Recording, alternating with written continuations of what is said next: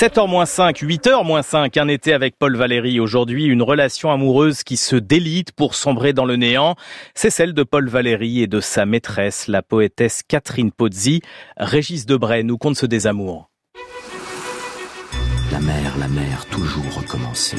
Il me semble que je me retrouve quand je retourne à cette eau universelle. Un été avec Paul Valéry. À peine sorti des sables, je fais des pas admirables dans les pas de ma raison. Par Régis Debray. Cendres et diamants. Il y aura au fil des ans des allers-retours. Mais pour Catherine Pozzi, la rupture va devenir une libération. Elle en a assez de l'absent. Et l'art d'accommoder les restes n'est pas fait pour elle. C'est bientôt sous sa plume, je cite le Gouja, un penseur d'appartement, un marchand commis voyageur de l'esprit, Catherine Pozzi était une dame euh, qui n'avait pas du tout envie d'être la disciple de Paul Valéry. Bernard de Fallois. Qui estimait même qu'il lui devait quelque chose, au moins autant qu'elle à lui. Elle pleure et note. Je vois l'extrême de son intelligence. Le reste de lui, vide absolu.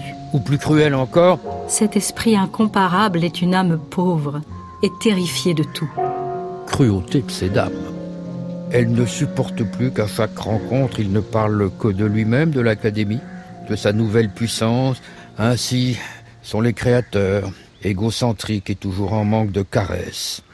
Alors apparaît même sous sa plume le diable, le sous-homme, le faux. Valérie ne comprenait rien à ce qu'il faisait toute la vie de Karine Pozzi. Elle s'étonnait, elle souffrait. Il, elle lui avait mis entre les mains des textes merveilleux. Il lui en parlait presque pas. Ce qui l'intéressait était tout, à fait autre chose. Pierre Boutan. Il s'intéressait à l'intelligence et pas à l'esprit. Il n'y a pas de grand homme pour sa maîtresse, sauf quand elle s'appelle Juliette Drouet. Quand c'est une maîtresse femme comme Catherine Pozzi, le détecteur de mensonges ne laisse rien passer. 1928, rideau. Cette fois, il ne se relèvera plus. Doit-on tenir pour une vengeance et une pudeur sa volonté par testament de voir détruire les lettres de son amant qu'elle avait précieusement conservées? Le fait est qu'après sa mort, un bon millier de lettres furent brûlées par un clerc de notaire dans la cheminée de son appartement en présence de son fils Claude. Valérie en fut terriblement meurtrie comme d'un coup de poignard, convaincue d'avoir mis dans cette correspondance le meilleur de lui-même, tout comme Gide quand sa femme Madeleine lui fit la même mauvaise manière. Rendons grâce à l'ordinateur qui laisse des traces sur le disque dur. Ce genre de revanche posthume est devenu plus difficile. Ce qui chez Catherine n'a pas été un geste de rétorsion, mais un acte de reconnaissance, c'est de nous avoir laissé en salut final un diamant poétique qu'on découvrira après sa mort, intitulé Ave. Très haut amour, s'il se peut que je meure, sans avoir su d'où je vous possédais, en quel soleil était votre demeure, en quel passé votre temps, en quelle heure je vous aimais. Très haut amour qui passait la mémoire, feu sans foyer dont j'ai fait tout mon jour, en quel destin vous traciez mon histoire, en quel sommeil se voyait votre gloire, ô mon séjour. Vous referez mon nom et mon image, de mille corps emportés par le jour, vive unité sans nom et sans visage, cœur de l'esprit, ô centre du mirage, très haut amour.